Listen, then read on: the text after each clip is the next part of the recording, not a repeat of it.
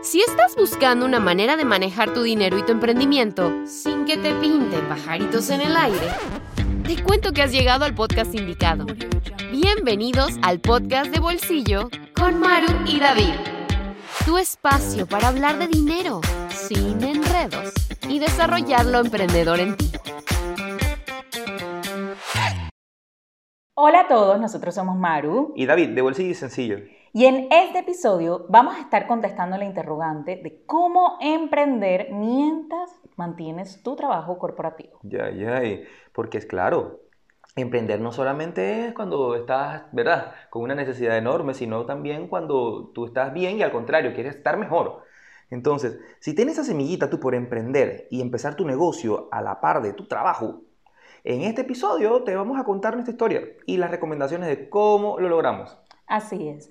Y en varios momentos nos hemos topado con algunos de nuestros estudiantes que tienen esa semillita como de emprender. Eh, Pero una de las principales razones que nos ponen como de excusa es que no lo he hecho porque no tengo tiempo, por aquí, por allá. Y bueno, realmente esa es una de las cosas que también vamos a conversar hoy porque en algún momento nosotros comenzamos bolsillo sencillo también a la par de nuestros trabajos corporativos eh, y por eso nos hacemos la pregunta y siempre se la hacemos, o sea, ¿es posible hacerlo? ¿Es posible lograrlo? Uf. Pues hay que organizarse bien, enfocarse y sobre todo comprometerse para poder lograrlo. Oye, sí, porque Maru, de verdad que, o sea, un negocio, o sea, no- eso no se construye de la noche a la mañana. O sea, para nada. Exacto. O sea, eso requiere tiempo, o sea, y sobre todo, o sea, requiere que deje el primer paso, que arranques, o sea, porque ha- hay muchas barreras mentales que hay que romper, Exacto. ¿verdad? O sea, hay muchos prejuicios que superar, hay muchas cosas que uno tiene y eso, y eso no se rompe un día o dos días, eso, eso es caminando,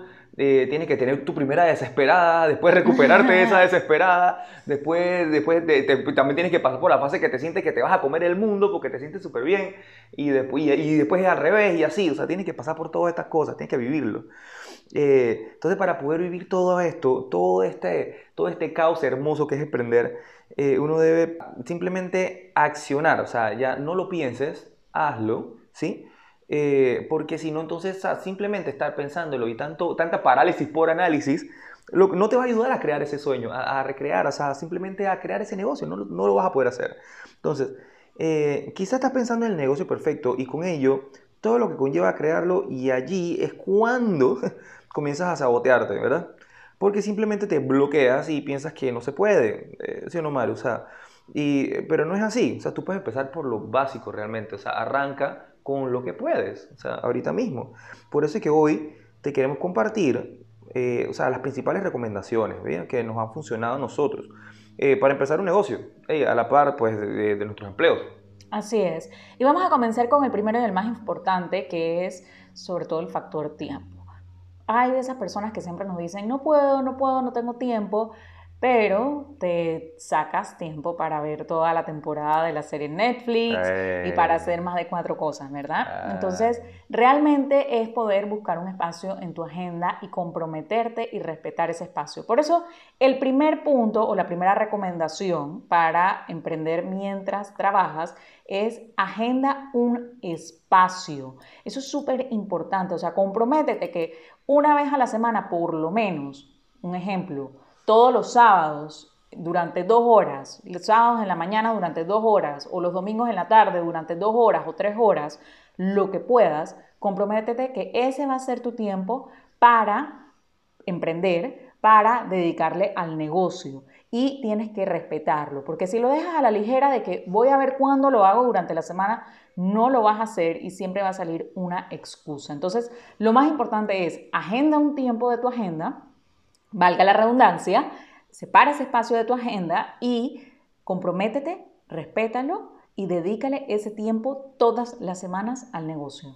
Así mismo es, tienes que dedicarle tiempo. Eso es una relación que tú estás adquiriendo, ¿verdad?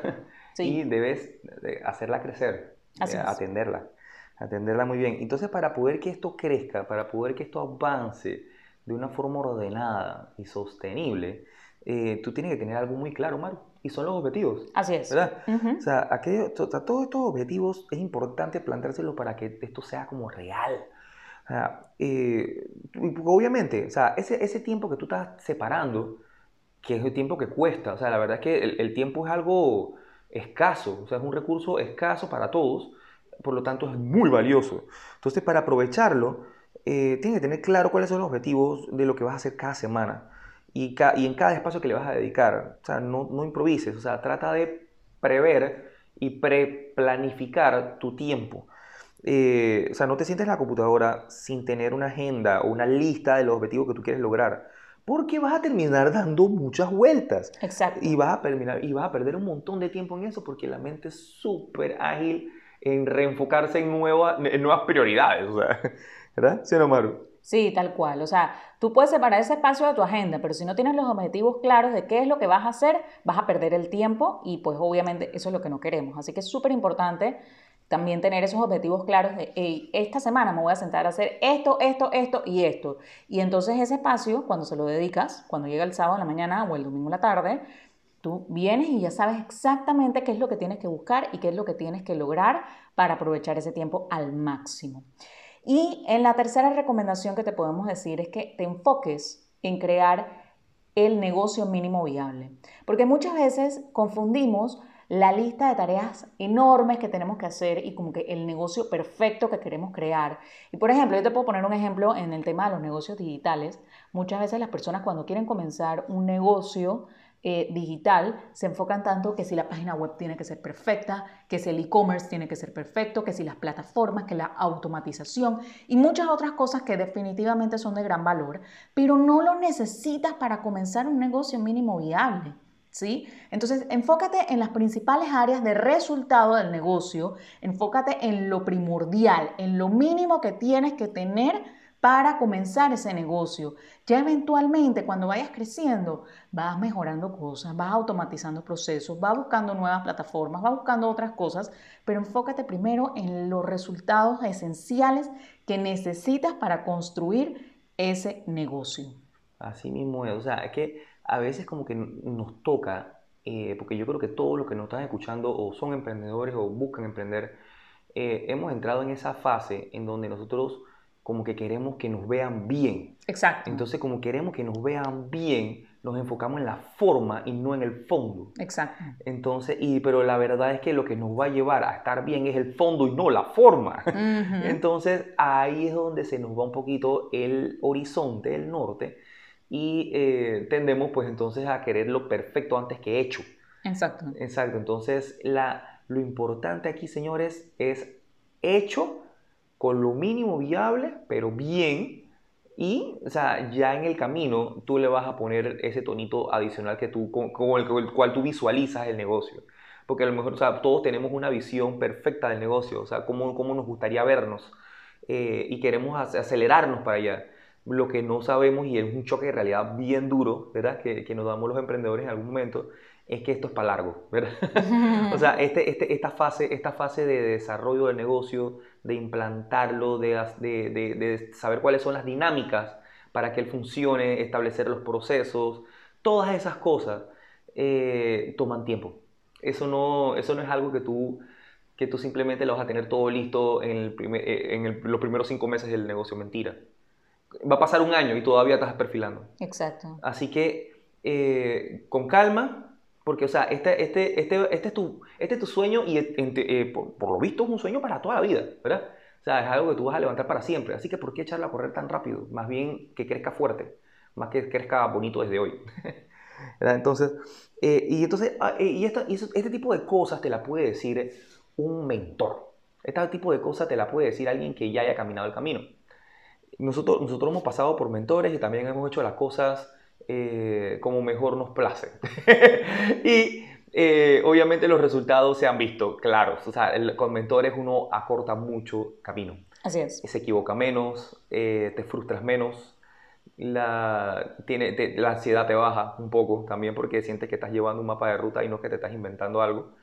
te, baja un te baja un poco también el tema del síndrome del impostor hay muchas cosas que, tú, que, que, son favorables para ti si tú buscas mentores. O sea, hace toda la diferencia en el proceso, acorta la curva de aprendizaje. Eh, una de las mejores inversiones que puedes hacer cuando quieres comenzar es buscar un mentor. Eh, alguien que ya haya recorrido el camino ¿sí? y eh, que te pueda enseñar desde la experiencia, ya no desde la teoría.